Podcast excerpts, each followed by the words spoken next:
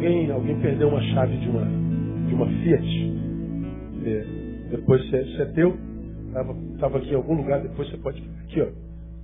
Tá aqui em frente a nossa câmera Gel. Aí tu pega aí, tá bom? Se quiser deixar o carro, a gente recebe também. Não Aleluia. Ah, irmãos, nós vamos começar uma série de estudos hoje. Está ah, aí em cima de mim.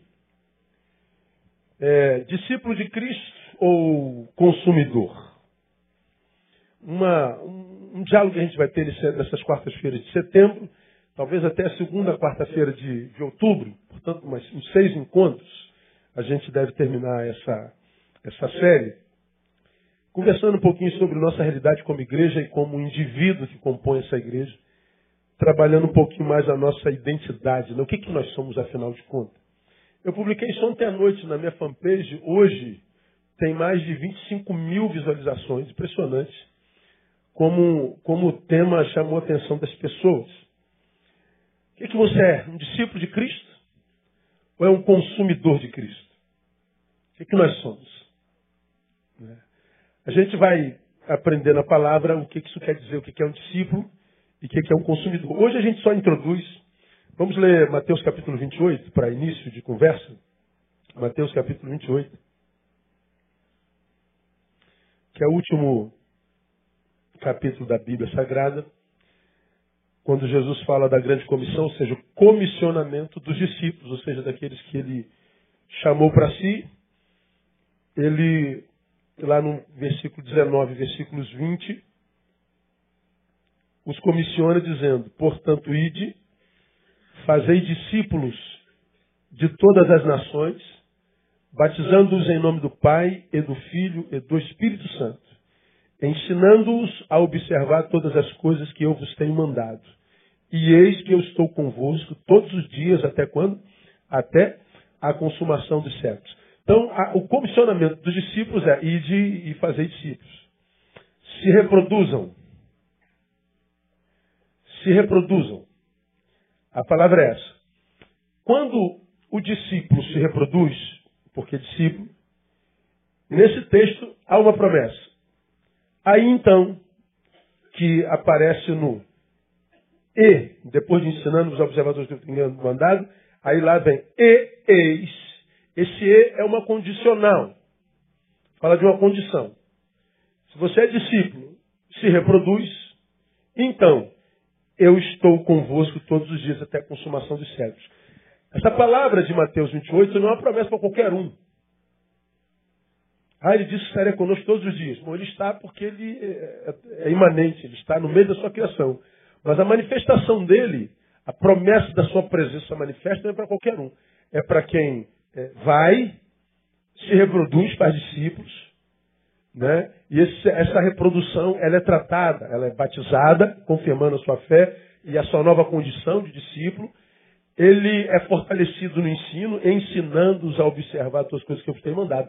Então, quando o discípulo é discípulo, ele tem missão, ele cumpre a missão, ele se reproduz, ele fortalece a sua reprodução, a extensão de si mesmo, e quando ele é discípulo de verdade, ele tem uma promessa: Eu estou convosco todos os dias. Então, quando você ouve Brasil afora, essa sensação que nós temos por causa da grande gente, massa de gente reclamando da ausência de Deus na vida, que Deus não se manifesta, Deus não fala, Deus não faz, Deus não tira, Deus não, Deus não, jogando sempre sobre Deus a culpa da sua ausência na vida, bom, nós temos nesse versículo uma explicação crassa. A promessa é para quem é discípulo, e quem é discípulo está em missão. Quem está em missão se reproduz. Quem se reproduz cuida da própria cria, ou seja, da extensão de si mesmo, e a promessa é para isso. Então, promessa não é para qualquer um. Nenhuma promessa na Bíblia é solta. Todas elas vêm com a condicional. Já estudamos sobre isso aqui, não preciso falar disso de novo. É só para lembrar. A palavra discípulos aí é a palavra a, matetés. Vamos falar sobre discípulo bem rapidinho. Né? É, é bem fácil de entender o que é discipulado. Mas a pergunta, voltando para o banner, painel, é: discípulos de Cristo ou consumidor? Então, só pela introduçãozinha do que é discípulo, já deu para a gente imaginar um pouquinho é, o que é. Mas daqui a pouco a gente fala um pouquinho mais sobre ele. Mas e consumidor? O que é um consumidor? O que é um consumidor? Pastor, o que é ser um consumista ou um consumidor? A palavra consumidor vem do latim consumere. É uma palavra composta. Somere com. Então a, a tradição literal dela é sumir com. Então ah, eu tenho nesta, neste copo um punhado, um tanto de água. O que, que é consumir? É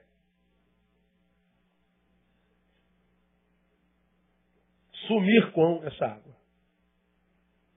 Então é a tradução literal de consumidor. É quem some com, é quem consome. Né? Pode ser, consumidor é aquele que toma, tirou água dali.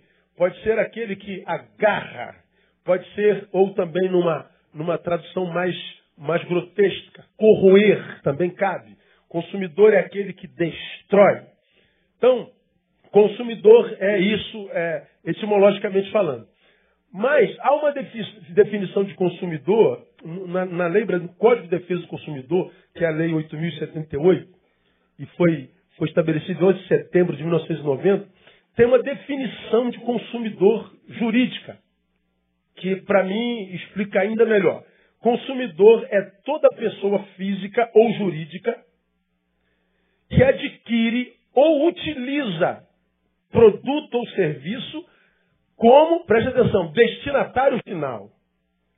Consumidor é toda pessoa física ou jurídica que adquire ou utiliza produto ou serviço como destinatário final. Então essa, esse copo tinha água. Eu sou uma pessoa física que venho, consumo essa água e essa água em mim termina. Eu sou, eu sou o produto final. Essa água não vai mais para lugar nenhum, não vai ser mais consumida em lugar nenhum. Eu sou o, o, o destinatário final. Então, quem é o consumidor? É aquele que toma alguma coisa ou um serviço e essa coisa, esse serviço termina nele.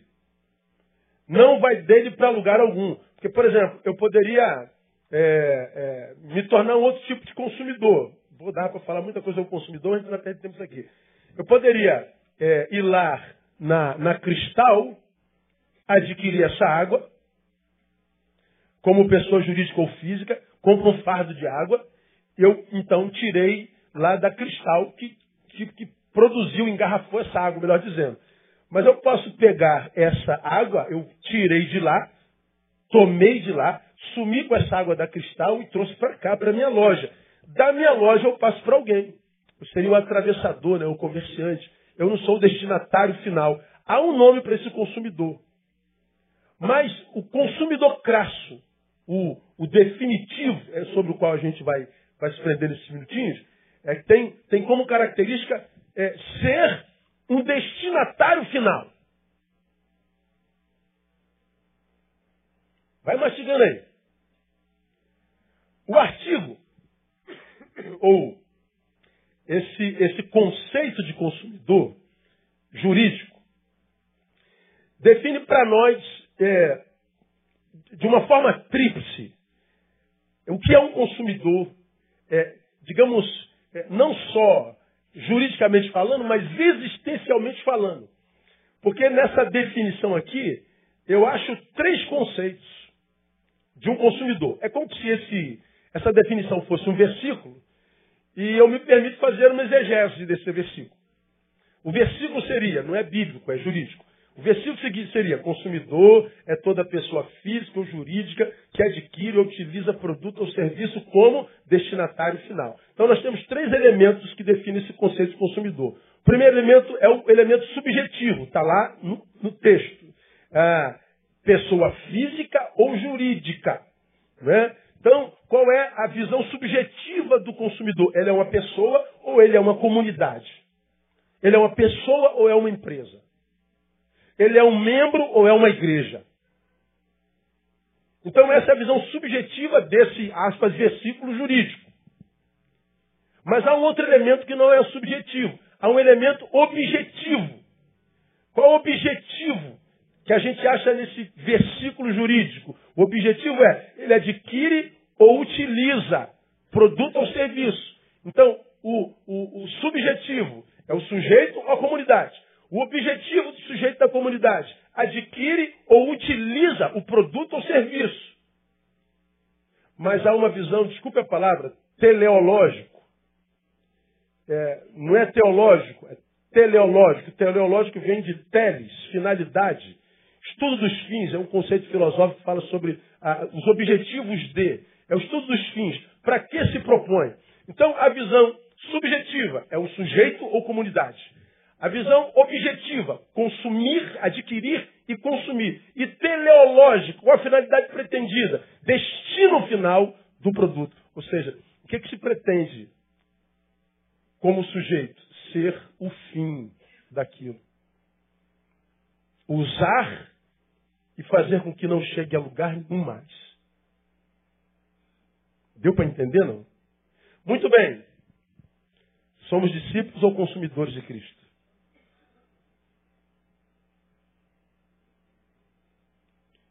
Analisemos-nos subjetivamente. Você analisa você, eu analiso a mim. Qual o teu objetivo em Cristo? Consumir? Ter? Receber? Adquirir? E qual o teu conceito teleológico? Qual a tua finalidade? Compartilhá-lo? Não. Se você não tem e não teve e não pretende ter intenção de compartilhar nada do que adquiriu dele, teve nele, é consumidor. Mesmo que você seja membro da igreja há 40 anos.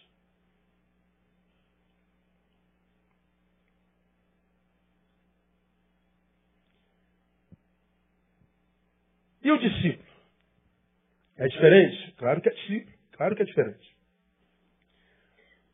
O principal ponto da definição de consumidor vem no conceito de destinatário final. Se você entra lá na, ou, ou, no site, da, na, na fanpage da igreja ou na minha, você vai ver os comentários. Ah, essa palavra é muito pertinente porque hoje tem muita gente consumidora. E os que não se acham consumidor vivem jogando na cara de todo mundo que é consumidor. E alguns não se acham consumidores porque estão na igreja todo dia, porque estão presentes sempre, fazem parte de, de ministérios, são pastores como eu. Mas será que a presença, a culto, a reunião, a campanha, que faz de mim um discípulo não consumidor? A definição de consumidor é sinistra demais. E essa definição é jurídica, não estou inventando. É pessoa ou comunidade que adquire, usa e faz de si mesmo o fim. Agora, o discípulo. O que, que é um discípulo? Discípulo, é, vou falar sobre o grego, já no grego é, é matetes, que traduzido literalmente é aprender. No latim é a palavra discípulos, que traduzido é aluno, ou aprender também. Só que a raiz de, de discípulo é a raiz de série, que vem de ensinar. Então, quem é um discípulo? É aquele que aprende ou é aquele ensinável? É aquele que é apto a adquirir conhecimento. No hebraico é a palavra talmide, que traduzida é a mesma coisa, aprender. Agora o interessante é que essa palavra discípulo só aparece no Evangelho em Atos. Não aparece nas cartas de Paulo. Não aparece em outros cantos da Bíblia Sagrada. Só aparece no Evangelho, os quatro, e em Atos dos Apóstolos, muito mais em Atos dos Apóstolos, que é o livro que revela que o ide por todo mundo foi cumprido. Mateus termina, ide, e eu estou convosco. Eles foram, o Atos dos Apóstolos é o ir dos apóstolos. É onde nasceu tudo e chegou até aqui, os apóstolos estão fazendo até hoje, somos nós, estamos indo, quem está indo, é, ensinando quem está ensinando, é, batizando quem está batizando, quem está cuidando, quem está se reproduzindo. Essa, os atos estão sendo escritos até hoje, só tem lá na Bíblia Sagrada. Portanto, discípulo à luz da palavra é ser aluno do Cristo. Ser discípulo de Cristo é ser aluno de Cristo. Aí aqui é que é, o problema começa. Porque a gente acredita que, porque nós estamos na igreja ouvindo sermão, estamos ouvindo falar de Jesus, nós estamos é, transformando-nos em discípulos de Cristo Jesus. a, o problema se dá, portanto, no processo dessa transmissão de conhecimento. Na, no modus operandi dessa transmissão de conhecimento. O que, que é um aluno hoje, por exemplo? O aluno, um discípulo hoje. Você vai para qualquer escola e tem um camarada chamado professor que está no quadro, em pé, e os alunos estão aonde? Me digam vocês. Sentados atrás do quê? De uma mesa. O professor. Não, hoje o professor não escreve mais em quadro negro, não escreve? Muito raramente, né? Ah, antigamente escrevia muito, ele escrevia tudo lá e a gente tinha que copiar tudo. Hoje não, hoje o cara, o cara escreve tudo, o moleque vai lá com o celular, clique, acabou, está tudo copiado, né? Em casa ele faz devagarinho. Então ele está aqui, ó, transmitindo conhecimento, o aluno está sentadinho ali recebendo. Esse aluno a gente pode chamar de discípulo. Bom, digamos que etimologicamente sim. Ele é alguém apto a ser ensinado. Só que no tempo de Jesus, discípulo era uma palavra usada não para alguém que estava sentado atrás da mesa ouvindo alguém transmitindo conhecimento. O discipulado, ou seja, o discípulo era formado não numa sala de aula, mas no caminho atrás do mestre. Ele era ensinado no processo do dia a dia. Ele não aprendia sentado atrás de uma mesa, mas andando no caminho como mestre. O mestre transmitia não só informação, o mestre transmitia seu estilo de vida. Era uma informação que formava. Porque nem toda informação forma, tem informação que deforma. Então, mais importante do que a informação transmitida era o conteúdo dessa, dessa informação e a metodologia dessa transmissão de informação e de conhecimento. Ora, Jesus chamava de discípulo não a multidão que estava sentado ouvindo. A palavra discípulo era, era uma palavra que só era emprestada para aqueles doze que andaram com ele. Depois dos doze, o número de discípulos foi, foi, foi sendo, sendo multiplicado. Mas essa palavra discípulo, matetés, Começou com os discípulos, que também eram chamados de apóstolos, porque andaram e viram. Então, era aqueles que andaram com Jesus. O mestre transmitia não só a formação, a informação, mas transmitia seu estilo de vida. Qual era o objetivo do mestre? Transformar o discípulo na sua própria imagem.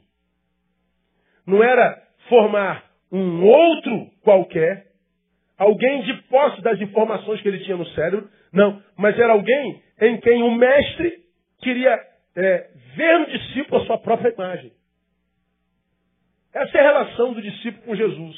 Quando nós somos, de fato, matetés de Jesus, quando nós somos discípulos de Jesus, nós andaremos após seus passos, não só ouviremos a sua palavra, seguiremos seus passos. Qual ele faz, nós faremos. Como ele se comporta, nos comportaremos.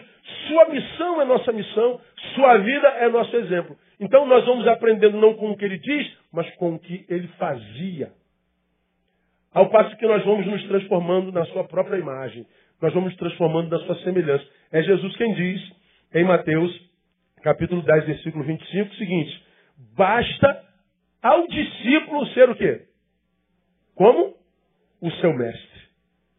Como que eu vou ser como o meu mestre? Andando com ele, caminhando com ele, sentando com ele, vendo como ele faz, vendo a sua relação com o Pai, vendo o como, como uma referência a ser seguida. Então, ser discípulo de Jesus é muito mais do que vir à igreja e ouvir sermão. Muito mais, mas muito mais do que isso. O objetivo buscado pelo mestre era fazer com que o discípulo alcançasse uma mente semelhante à sua. Ou seja, eu queria que o, o mestre quer que o discípulo tem uma mente semelhante a dele, portanto que tem uma visão de mundo semelhante a ele. Tem uma visão do próximo semelhante a que ele tinha. Tem uma visão de si mesmo semelhante a que ele tinha. Que veja a vida e a diagnostique, diagnostique e, portanto, reaja à vida como ele reagia. Aí nós citamos 1 Coríntios 2,16, onde está escrito lá a boca de Paulo, pois quem jamais conheceu a mente do Senhor, para que possa instruí-lo? Aí ele conclui dizendo, mas nós temos a mente de Cristo. Nós quem? Os discípulos. Pensamos como ele. Vemos a vida como ele. reagimos à vida como ele, porque nós somos discípulos como ele. Ser discípulo é muito mais do que ser membro de uma igreja evangélica. Ser membro de uma igreja nos assemelha mais a um consumidor de Cristo do que a um discípulo de Cristo Jesus. E essa palavra é forte, eu sei. Agora, o mestre quer ver-se em nós. O mestre quer olhar para nós e ser visto. É, o mestre quer que, ao verem os seus discípulos, enxerguem ele.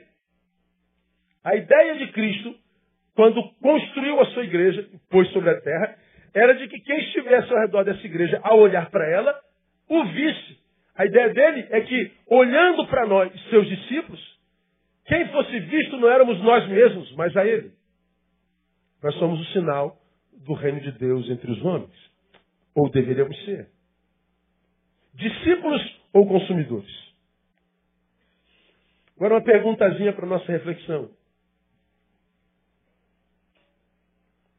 Todo aluno vira professor? Sim ou não? Claro que não. Todo discípulo, portanto, vira mestre? Não. Não. Nem todo discípulo vira mestre. Se não, como um discípulo pode valorizar o ensino recebido pelo seu mestre? Pensando igual.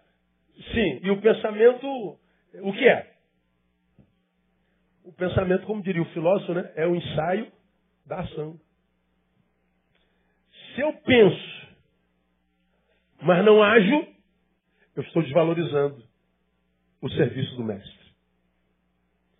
Se eu imagino pensar, mas não faço do pensamento só o ensaio da minha ação, ou seja, se eu não ajo como mestre, ainda que eu venha à igreja todo culto, ainda que eu esteja em todas as reuniões, gente, a gente perde tempo servindo o Senhor. Vocês me têm ouvido falar aqui, ao longo dos anos, uma das questões que mais me, me causam questionamento do Evangelho é por que que doze homens, discípulos, saíram para cumprir no poder do Mestre a, a sua missão, ide. Ensinaram no poder do Espírito do Mestre. Batizaram, cumprindo a missão. Se reproduziram. Por que doze homens? Saíram para pregar o Evangelho após a morte do seu Senhor. Debaixo de perseguição, espada e ameaça de morte. Doze homens. E eles alcançaram os quatro continentes. Quando chegaram em Tessalônica, diz a palavra, ouviram dos seus, dos seus poderosos. Esses que têm alvoroçado o mundo chegaram até aqui. Como que diz, ninguém para essa gente. Onde essa gente chega, eles impactam, porque quando o evangelho chegava numa cultura, não convertia só o sujeito. Não mudava a religião dele só. Mudava a forma desse sujeito ser cidadão. Mudava a forma desse sujeito ser pai, ser mãe, ser filho. Mudava a forma desse sujeito ser empregado. Matava esse sujeito e gerava nele uma nova criatura. Esse sujeito que mudava na família, mudava a família. E a família mudada mudava a sociedade, porque a célula mãe da sociedade é a família. Então, quando o evangelho chegava, ele mudava a estrutura social da cidade, ele mudava a economia, mudava a política, mudava a história. O evangelho alcançou os continentes de uma forma tão contundente, esses que têm alvoroçado o mundo chegaram até aqui. Por que, que chegaram? Por que, que 12 homens conseguiram isso? Nós somos 45 milhões de evangélicos hoje. A gente não consegue fazer cosquinha no Brasil. Ninguém tem orgulho de ser brasileiro hoje. O que nós sentimos nas ruas do Brasil é medo. Ninguém confia em ninguém. Por que, que 43 milhões de pessoas não conseguem fazer o que 12 fizeram? Que depois viraram 70, depois viraram 120, depois 3 mil, 5 mil e uma multidão. Por que, que eles conseguiram, a gente não consegue? Talvez por causa do fato de 43 milhões não serem discípulos, serem consumidores. Mas não é problema nosso. O problema nosso é o que, que é você, que sou eu. Vamos esquecer os 43 milhões. O que é você? O que, que eu sou? Discípulo ou consumidor? Bom, o mestre é quem transmite para nós o ensino. Eu acredito que nem todo discípulo é transformado em mestre. Se nem todo discípulo é transformado em mestre, como o mestre é, vê no discípulo o seu ensino, o seu trabalho valorizado? Bom, vendo no discípulo, vendo o discípulo, praticando no viver diário.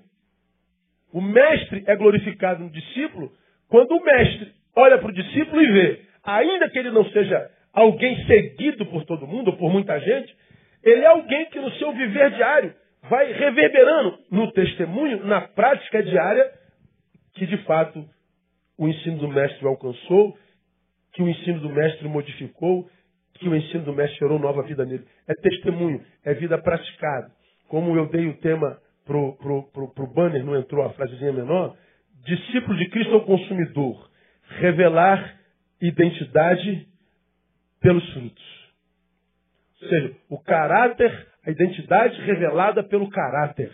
A identidade do discípulo é revelada pelo caráter que ele demonstra na vida, não pela frequência culto, não pela liturgia, não pela, pela, pela roupagem, pela indumentária, é pelo caráter, é pela postura diante da vida. Então a gente sabe se é discípulo ou não pelo caráter que a gente tem. Foi nós acabamos de falar uma gotinha de sabedoria. Está fácil de confiar em alguém hoje? Não. Por quê? Porque as pessoas não são confiáveis. Por que, não são confiáveis? Porque o caráter está duvidoso demais. A gente não confia em mais ninguém. A gente desconfia de todo mundo. A gente duvida de todo mundo. O que falta entre nós muito é caráter, caráter, caráter. Então, nesses dias, a gente, eu queria mostrar para vocês, uma vez que está definido aí consumidor e discípulo, Dá para dá perceber, né? O consumidor recebe e termina nele, o discípulo não. Chegou nele e ele vai reverberar na vida. Ele não será um consumidor final. Ele não será alguém que usufrui como, como ponto final da coisa. Ele não será o, o, o destinatário final. Ele será sempre um canal. Eu, se tenho o dom do mestre, eu terei discípulos. Mas se eu não tenho dom de mestre, né, eu reverberarei no meu cotidiano com minhas posturas se o mestre exerceu influência sobre, sobre mim ou não. Aí aqui, para escandalizar alguns evangélicos, e a gente sempre faz isso, nós evangélicos, ou os evangélicos, se eu não me incluo no meio, achamos que a marca do discípulo é a mudança de religião. Por isso nós acreditamos que o povo de Deus é só o povo evangélico. Para alguns de vocês, principalmente quem não é de Betânia, mas não é pastor. Não são só os crentes que são povo de Deus. Tem alguém que é de Deus fora da igreja evangélica. Por evangelho isso é um escândalo. Mas é como nós fomos ensinados. Mas vamos lá, pense comigo. Quando é que a igreja evangélica ou a igreja protestante apareceu na história dos homens? Qualquer um sabe disso, me digam aí. A igreja protestante, quando é que foi que nasceu? No, na reforma protestante. Que ano foi isso? 1517. Tem 500 anos. Vai fazer ano que vem. Então, digamos oficialmente, institucionalmente, os evangélicos existem há 500 anos. Algumas igrejas são pré-reforma, como dizem os batistas e algumas outras igrejas são pré-reformadas. Ok, vamos imaginar que sim. Mas oficialmente a igreja evangélica tem 500 anos completa no ano que vem. Se a igreja evangélica só existe há 500 anos e Jesus morreu há 2000, como eram salvos aqueles que nasceram antes dos 500 anos, de 500 anos para cá? Jesus não tinha gente no mundo? Antes da igreja protestante? Se não tinha gente no mundo antes da igreja protestante, onde é que Martim Lutero se converteu? Se ele era padre católico. Ou então tem padre Convertido, irmão. Aí. Eu vou dizer mais, tem pastor que não é. Você tem a Bíblia na sua mão, não tem? Abre na primeira página, veja se não é tradução de quem? Tradução de João Ferreira de Almeida. João Ferreira de Almeida era o quê? Padre, irmão. Não era pastor batista, não. Você só tem a Bíblia por causa dele. Então a gente diz assim, ah, só é de Deus Ou só é discípulo de Jesus que é evangélico. E antes de haver igreja evangélica, não havia ninguém de Jesus no planeta. Então nós achamos que a marca do discipulado é a mudança de conversão. No Evangelho, a marca do discipulado é a mudança de caráter. Eu e você conhecemos gente, e eu falava assim antigamente, né? A pessoa tão boa, aquela família maravilhosa, aquele camarada, gente boa, aquela mulher submissa, maneira, mãe de aquele moleque maneiro, trabalhador, estudante. Aí você fala assim, rapaz, só faltava ser crente. Tem tudo de crente, meu Deus do céu, meu Deus. Esse era o marido que eu queria para minha filha, um trabalhador, estudante, só faltava ser crente. Alguns é, é, são crentes, mas só não é trabalhador. Só não é estudioso. Só não diz a verdade. Só não paga ninguém. Tem isso ou não tem? Só faltava ser crente esse menino. Aí o sujeito morre foi para o inferno, mas foi para o inferno. Porque as obras não salvam. Não, a obra não salva, claro que não é obra. Que salva é o sacrifício do Cristo. Mas a gente sabe que o sacrifício do Cristo valeu numa vida pelo caráter que ele tem. Pela postura que ele tem diante da vida. Aí vou escandalizar você mais um pouquinho. Vamos, vamos tirar isso da minha fala, vou jogar aí. Gostar? Aí você fala assim, pastor, o senhor hoje faz esforço para mandar alguém para a igreja evangélica? Eu não. Não tento converter ninguém. Quando eu sento com alguém, eu falo de Jesus. Como é que você é de Jesus, pastor? Como eu sentei ontem, teve uma roda, um, um, um encontro à noite que eu fui. Aí acabou o encontro, eu sentei com um cara que é chamado de mestre de uma arte aí da vida. E ele falou, tu é pastor, cara? Eu falei, sou pastor. Rapaz, como é que você pode ser pastor? Você não parece pastor. Você parece tudo menos pastor. Pensei que tu era roqueiro, músico, sei lá, mas pastor. Me fala se era pastor. Eu falei, sou pastor, cara. Não pareço, mas sou. Tu é parecer e não ser, né? Mas eu sou. Aí fala assim, como é que é esse negócio de pastor? Você tá aí. Aí fomos conversando um tempão. Aí ele falou, rapaz, eu não sabia que era assim. Eu falei, é, porque a imagem que passam para vocês é completamente diferente. Pega meu nome aí, joga meu nome no Google. Ouve alguma coisa que eu falo, depois você me diz. Estou doido para chegar amanhã à noite. Ver se ele não ouviu. Estávamos, estávamos, o, o grande mestrão lá, né? aí ele, ele anunciou que ia ter um encontro em tal lugar. Aí eu falei, estarei lá. Aí ele mandou um dizer, acho que eu falei isso na quarta-feira passada, mandou um dizerzinho assim, é, nós somos é, o resultado dos nossos encontros. E coisas da frase. Então, cuide bem do seu relacionamento. Aí eu mandei uma frase para ele da Bíblia.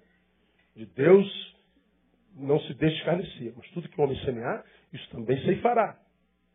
Então, se a gente semeia, a gente colhe. Aí ele mandou outro, outro WhatsApp, falou assim, gotinha de sabedoria número 15.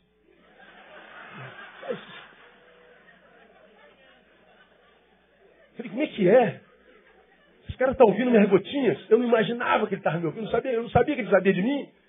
Aí, gotinha, aí eu peguei o iPad na hora joguei lá, Pastor Neil, gotinha de sabedoria número 15. Aí apareceu lá, gotinha de sabedoria número 15, Pastor Neil. Era o versículo. Tudo que o homem semear. Falei, cara, tu tá me ouvindo? Cara, acordo e boto você lá. Escovo o dente, me arrumo, gotinha de sabedoria todo dia. Eu falei, caramba, que legal.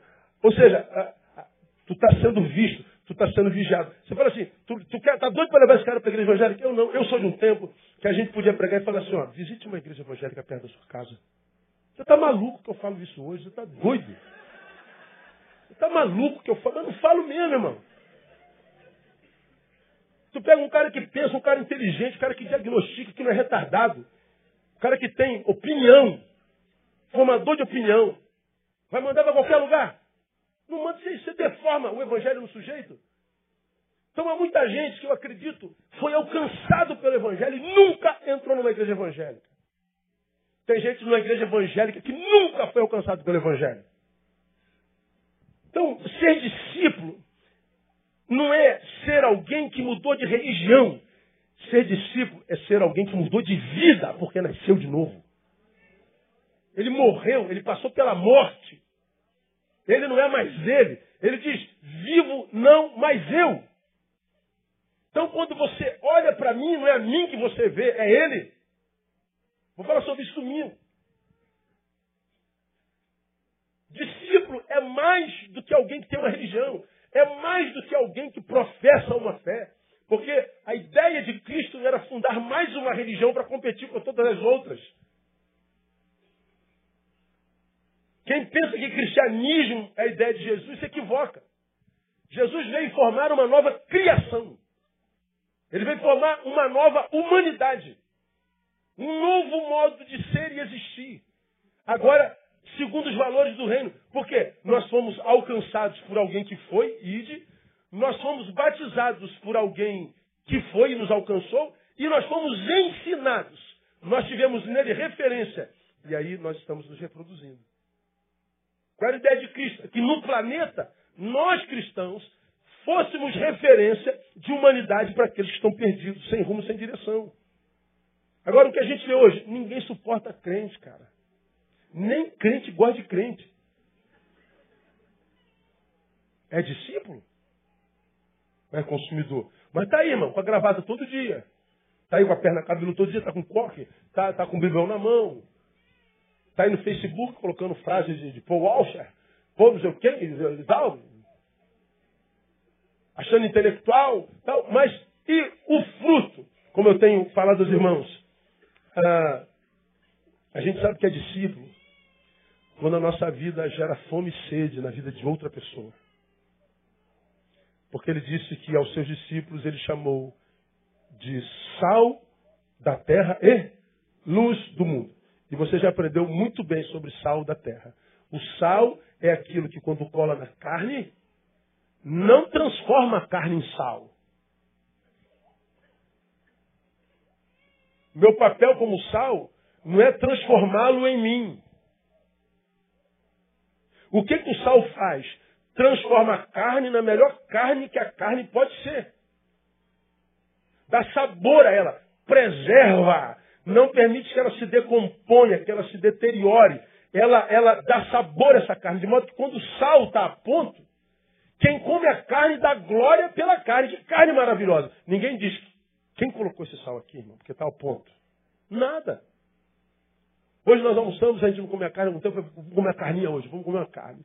Aí compramos lá um bagulho que eu não sei o nome daquilo, lembra o nome daquilo? Que faz na mesa. Bota um negocinho com. Richô? Richô. Então é isso aí, chique a benção. Né? Aí tem um foguinho embaixo. É, uma, é, um, é, uma, é um negócio de ferro que tem um foguinho embaixo, é só isso. Aí tu bota a chapinha lá, é uma chapa. Aí tá. Aí antes de. Cara, já está com sal? Não, já está com sal. a carne linda, mal passada, como eu gosto, ou ao ponto no máximo. Eu botei, eu peguei assim no prato, falei, tem sal? Por que, que a gente pergunta pelo sal? Porque a carne só vale a pena se tiver sal. Se não tiver sal, a gente prefere o pão com, com alho. Como você já aprendeu, é a carne que alimenta. Mas se o que alimenta não tem sal, a gente abre mão dela porque não tem sabor.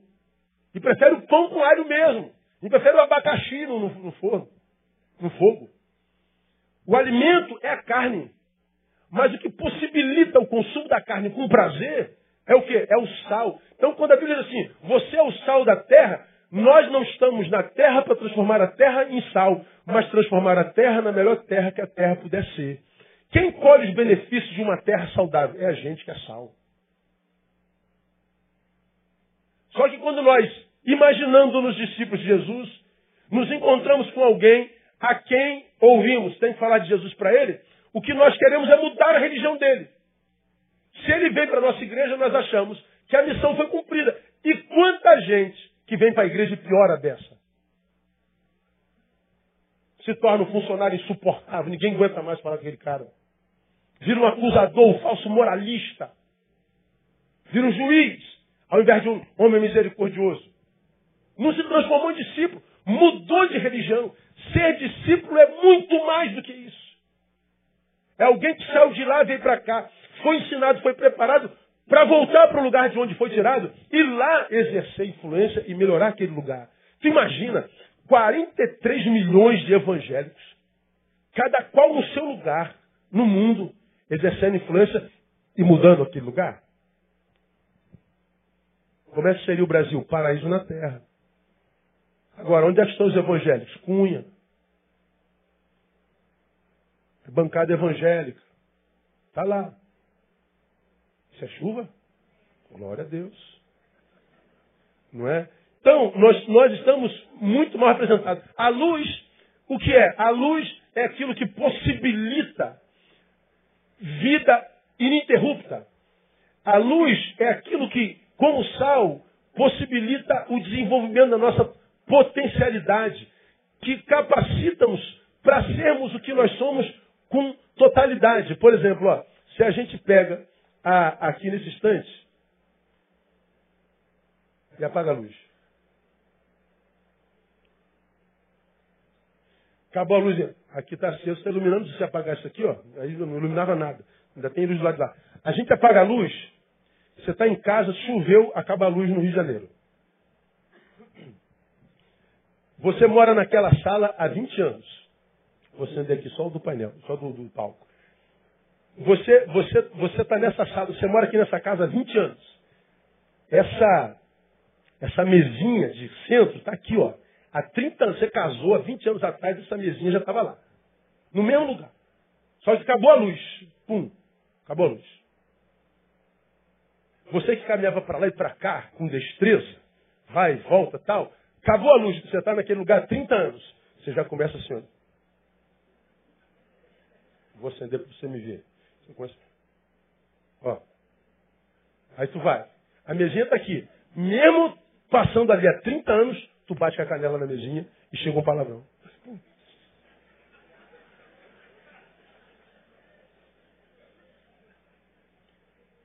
Você está 30 anos naquela sala, a mesinha está ali ao mesmo tempo. Acabou a luz. Ó, a tua velocidade diminui. Os teus sentidos já não são mais usados. Visão. Você perde. Você tem que desacelerar.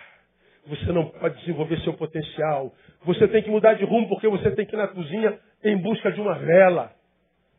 Estava na hora de você sair. Hoje toma, sei lá, você está vendo para outro destino. Acabou a luz, você tem que mudar o rumo.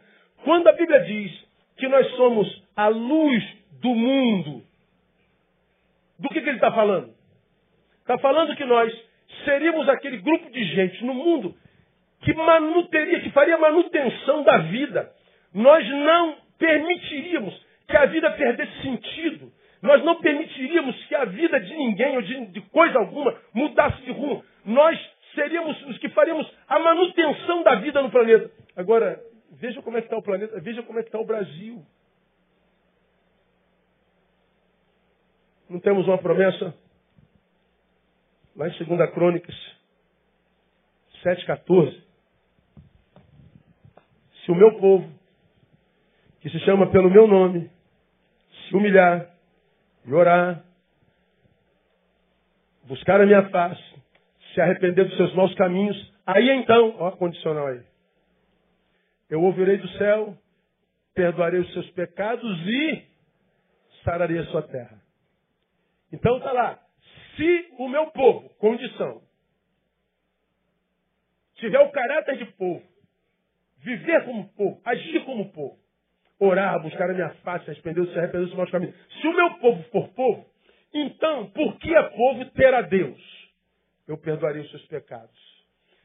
Se o povo tem Deus, essa relação cura a terra. Mas a terra curada, que é a promessa, é uma condição para o povo, se for povo. Porque Deus ele é sempre. Por que, que a terra está ferida? Porque a igreja não é de discípulo, é de consumidores. A promessa é para discípulo. Estar conosco é só para discípulo. Curar a terra é só para discípulo. Curar nossa família é só para discípulo. Abrir as portas é para discípulo. Não precisa fazer campanha. Não precisa dar oferta. Não precisa fazer sacrifício. Não precisa subir monte, subir morro. Não precisa abandonar família, mulher, filho. Não precisa abrir mão de prazer. Não precisa sacrifício. Basta assumir a sua identidade. É só ser quem você é. É nessa perspectiva que Paulo diz assim: o amor de Cristo nos constrange. Por que, que Paulo fala isso numa perspectiva bem essencial? Que ele conhecia o seu passado, ele foi perseguidor da igreja. Consentiu na morte de Estevão e na morte de muitos cristãos.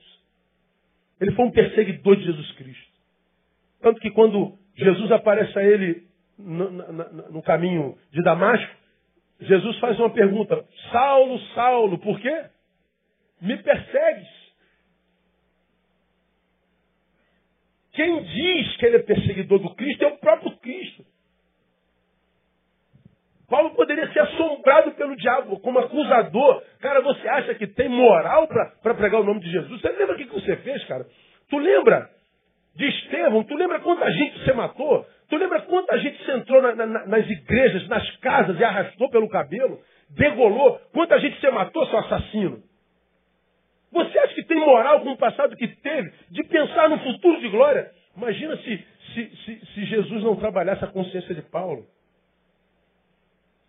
Há quem diga que o espinho na carne de Paulo seja isso. A sua condenação a lutar em memória contra um passado que teve. Ele está aqui falando de Jesus, ele é acusado, um mensageiro do diabo para lhe esbufetear, para lembrar dele do seu passado, da desgraça que ele foi, de quanto ele foi a sécula do inferno. Há quem diga, não estou dizendo que é.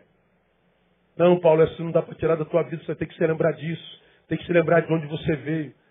Não importa de onde você veio. Agora importa para onde você está indo. Né? Paulo teve uma mudança de caráter. Por isso mudou a missão da vida. Ele mudou agora de perseguidor a perseguido. Paulo mudou o seu caráter, Paulo mudou o seu destino, Paulo mudou o seu modo de. Então, o discípulo é alguém completamente oposto ao consumidor, que é aquela pessoa que adquire o bem ou consome o bem ou a outra pessoa e faz de si o destinatário final daquilo. Então, se você é discípulo, a tua, a tua, a tua mente tem que a tua mente tem que ser alcançada pelo Espírito Santo nessa noite para te fazer entender que se você é de Jesus, você não vive mais para ser um fim em si mesmo. Ele não pode terminar em você. Você não pode ser o fim do Cristo. Você tem que ser o canal dele no nome de Jesus. Você não pode ser o fim da bênção, você tem que ser o canal da bênção de Jesus. Você tem que ser alguém que, cuja vida gere fome e sede de alguém. Alguém que queira ser como você, alguém que queira ser teu imitador, porque você é imitador do Cristo. Consumidor ou discípulo? O que, é que você é? O que, é que nós somos? Na semana que vem, a gente vai começar a mostrar na personalidade algumas marcas do verdadeiro discípulo. Nós vamos tomar o episódio da última ceia de Cristo. Já falamos sobre ela alguns anos atrás. Vamos falar numa nova perspectiva. Eu vou mostrar para vocês algumas qualidades que são inerentes às pessoas que nasceram de novo.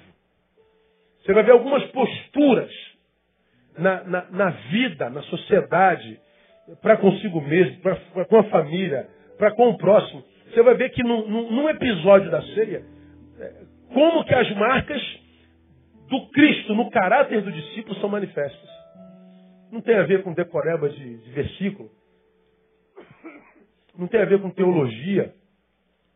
Tem a ver com experiência. Tem a ver com o novo nascimento.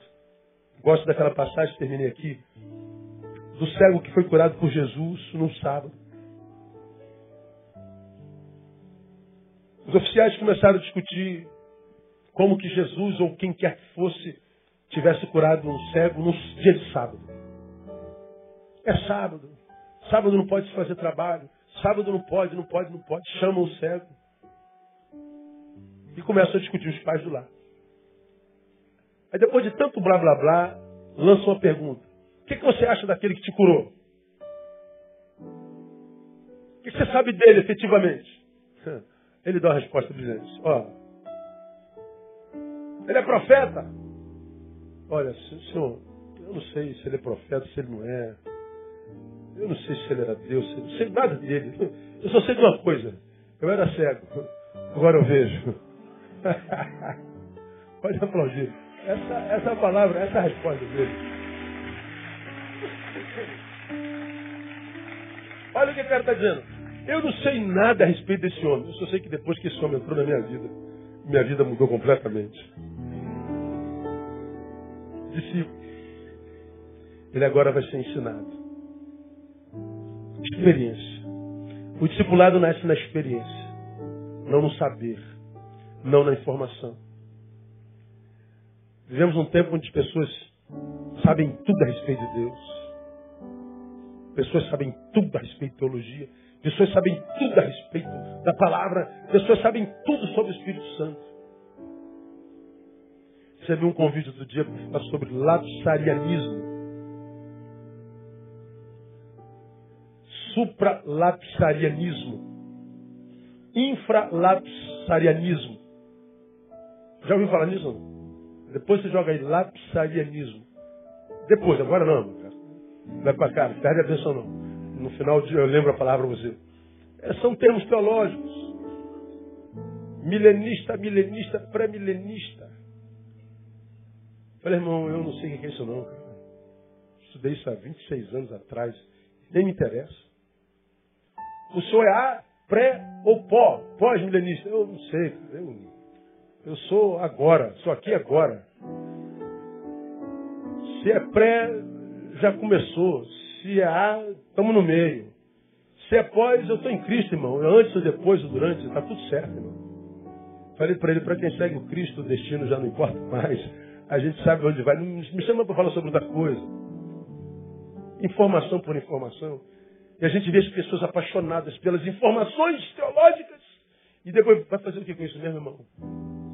Está com dor de dente, não está? Vai fazer o que com dor de dente? Está com depressão, tá, irmão? Tô. Vai fazer o que com lapsarianismo? Tem quem goste, eu respeito. Só não é para mim. Vivo muita dor. Os dias são muito maus. A palavra diz: se eu me revestir da armadura de Deus, eu faria para que pudesse suportar o dia mal. Acho que hoje, nesse tempo, o Evangelho é Evangelho para nos ensinar a suportar o dia mal. E nada que seja informação, sem formação, para mim tem a ver com discipulado. Para mim, discipulado é discipulado para gerar autonomia no sujeito. Para gerar capacidade no sujeito de gerir a própria vida. De não depender nem de pastor, nem de apóstolo, nem de bispo, nem de ninguém depender do Cristo, que é Ele que vai estar lá todos os dias.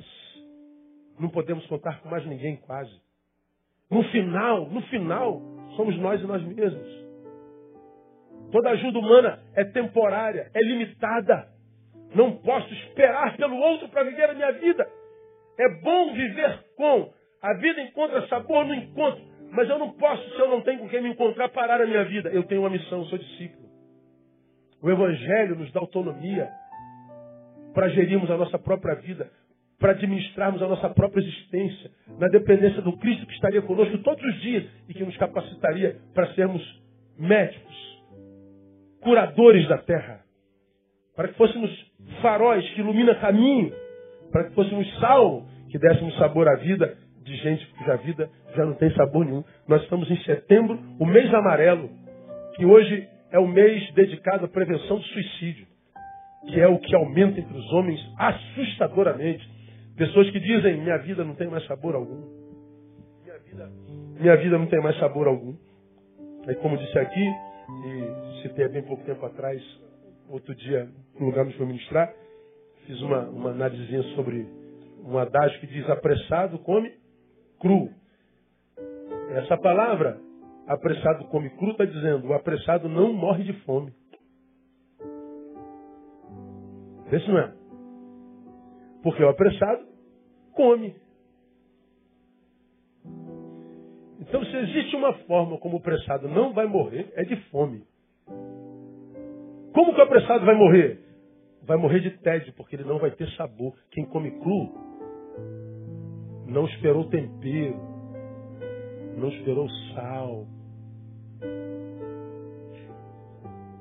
Ele não vai ter sabor na vida, não vai ter gosto. Porque come, vai morrer de velho. Mas quanto mais vive, mais angústia. Porque não tem sabor. Então, o discípulo, ele come, mas não come apressado. Ele degusta. Porque o conteúdo do mestre é muito grande. Não dá para passar batido. Tem que gastar tempo com ele. Tem que passar tempo com ele. Tem que degustar. Tem que ter prazer. Tem que ser devagar. Uma garfada de cada vez Mastiga bem. Vai devagar. Aí você vai ter sabor todo dia. O dia todo. Dia após dia. Mês após mês. Ano após ano. Vai morrer de velho. E lá na velhice vem a promessa. Os velhos terão sonhos. o sonho né, é, é, é, é o embrião da realidade. Ele está dizendo, você morre velho e sonhando. Você morre velho realizando. Você não morre antes da morte chegar, porque é discípulo. Irmão, ser discípulo de Jesus é uma bênção. Não se permita ser apenas consumidor. Não seja o destinatário final. Seja um promotor, um reprodutor do saber de Cristo. Nós vamos saber como que a gente faz isso a partir da semana que vem. Vamos aplaudi-lo. Toda honra e toda glória sejam dadas ao Mestre que nos chama para sermos discípulos e amigos. Toda glória sejam dadas ao teu nome, Senhor. Vamos ficar em pé. Aleluia. Dá um abraço forte no teu irmão. Que Deus te abençoe, irmão. Te faça um discípulo saudável nele. Aleluia. Vamos orar. Vamos embora para casa.